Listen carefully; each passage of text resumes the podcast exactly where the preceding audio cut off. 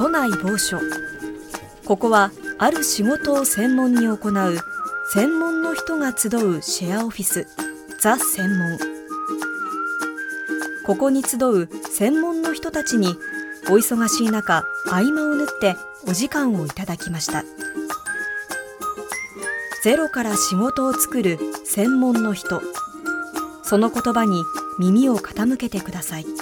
はい本日も座らせていただきます。はい、えー、好きな席は窓側、えー、新幹線飛行機。座席大好き、えー、座席くんで申します。よろしくお願いいたします。座らせていただきます。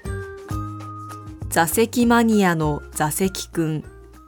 一体どのようなお仕事をされているのでしょうか？えっ、ー、と、まず、えお聞きの皆さん、はじめまして、座席くんと申します。えっ、ー、と、座席大好きでやらせていただいております。はい。えっ、ー、と、少し意見が座席だけにリクライニング、傾いた意見を言うかもしれませんが、えー、お許しくださいということで座席くんで申します。はい。スタジオがめっちゃすごいんだけど。言うならば、新幹線で言うならば、普通席ではなくグリーンです。はい。座席と申します。よろしくお願いします。あの、カットされるのが非常に怖いのが座席くんの、はい、本性でございます。はい、席で言うなら、なかなか使ってもらえない補助席になる感覚なのかなって思っております。座席で申します。よろしくお願いします。はい。座席を好きになるきっかけは何だったのでしょうか？なんだろう席ってすごいなんか乗り物じゃなくにしても、なんかすごいワクワクするってのがあって、まず席替えから始まりましたね。そうなんです。まあ、あの、一番テンションが上がるのが、座席君席替えなんですよ。はい。子供の時から、うん、定期的に開催されるクラス内での一大イベントは運動会よりも、えー、文化祭よりも、えー、やっぱり席替えが大好きでした。どのような学生生活を送られていたのでしょうか？座席君ね、それはね、勉強は全然できないんですよ。そう、本当に、ね、だって受験なんかも、ね、限られた座席を、座席君そのチケット取ることできへんかったなんでやねん勉強の方はあまり得意ではなかったということでしょうか？そうですね。うん、勉強は苦手ということで、うん、学校卒業の際は出席では卒業できずというこういうオチが、はい、座席君でございます。本日はどのようなテーマでお話をしていただけるのでしょうか？はい。私、座席大好き、えー、座席大好き男座席くんが今まで座席に対してこだわってきた、えー、乗り物の座席に関しての事実をここで発表していきたいと思います。えー、これを聞いて、これからの座席選び、それから座席に対する意識を高めていただければと思います。はい。えー、では、座席くんが、えー、今まで座席に関して見てきたことの教訓を発表いたします。はい。まず一つ目、事実座席にはたった1個先の駅で乗っただけでも先輩後輩は存在する。はい座らせていただきます。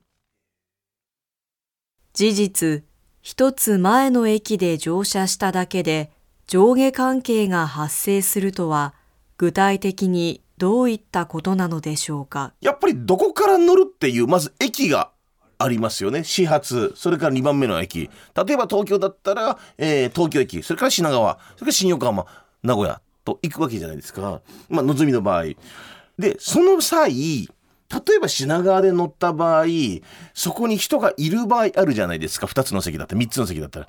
それはもう東京で乗った人たちの空間としての一応、一応、先輩後輩で言うとですよ。それはもう先に乗った人たちの空間は先輩なんですよ。だからお邪魔しますっていうのが少なからず発生しています。この現状。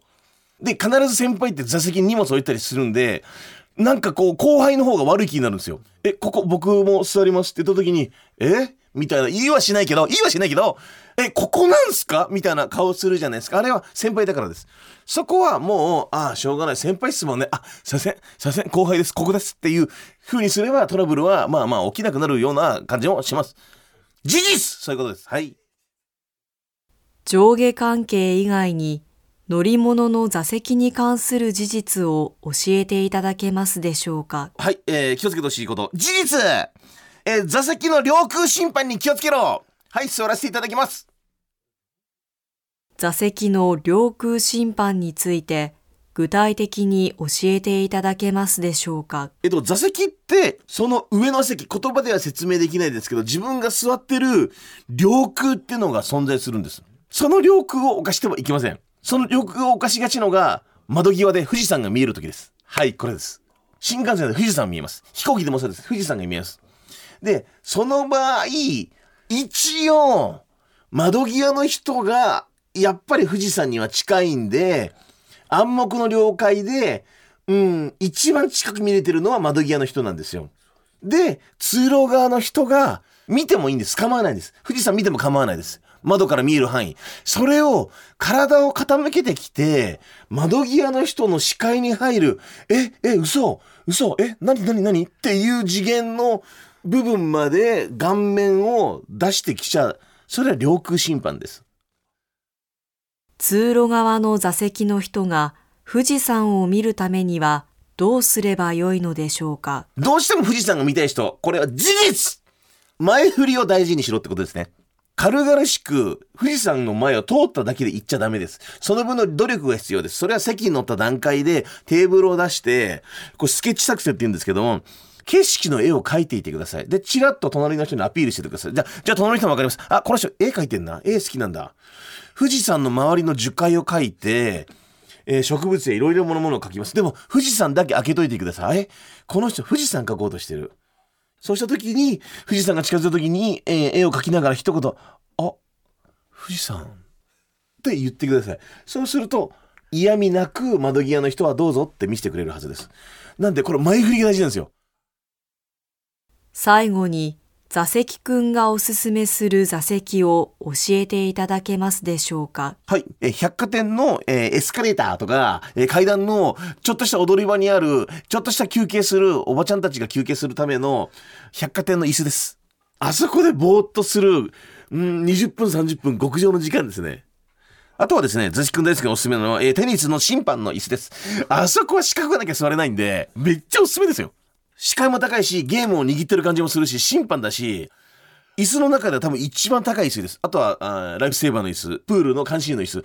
あの椅子って高い位置の椅子なんで、あれを、自分あの椅子が好きで、あの椅子だ、自分で、自分家に買ってるんですけど、あの椅子でテレビ見るんですけど、めちゃくちゃなんか、うん、いいっすよ。で、家族にもあのプレゼントして、この間ファミリーで全員、あれで囲んで、食事したんですけど、テーブルが低いからめっちゃ食いづらいってことを後に気づいて、はい、湿気湿気、本当に。お時間になってしまいました。もう椅子大好きなんで。今週は座席マニアの座席くんでした。お待ちしています本当に。シェアオフィスザ専門。なんやかんや芸能界が来週はどんな専門の人の話が聞ける座ので席君のこのしょうかポジション譲らせはしません。椅子だけに注目を置いたこのタレントいかがでしょう？芸能界の方使ってください。座席君と申します。そうそうそう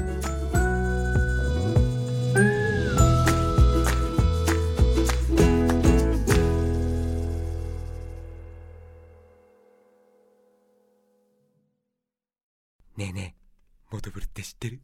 もとぶるそうそうモトブルもとぶる？そうそうモトブルモトブルそんな僕たちモトブルのレギュラー番組が始まりました。毎週日曜午後11時から配信スタート。歌あり涙ありの30分。ぜひお試しください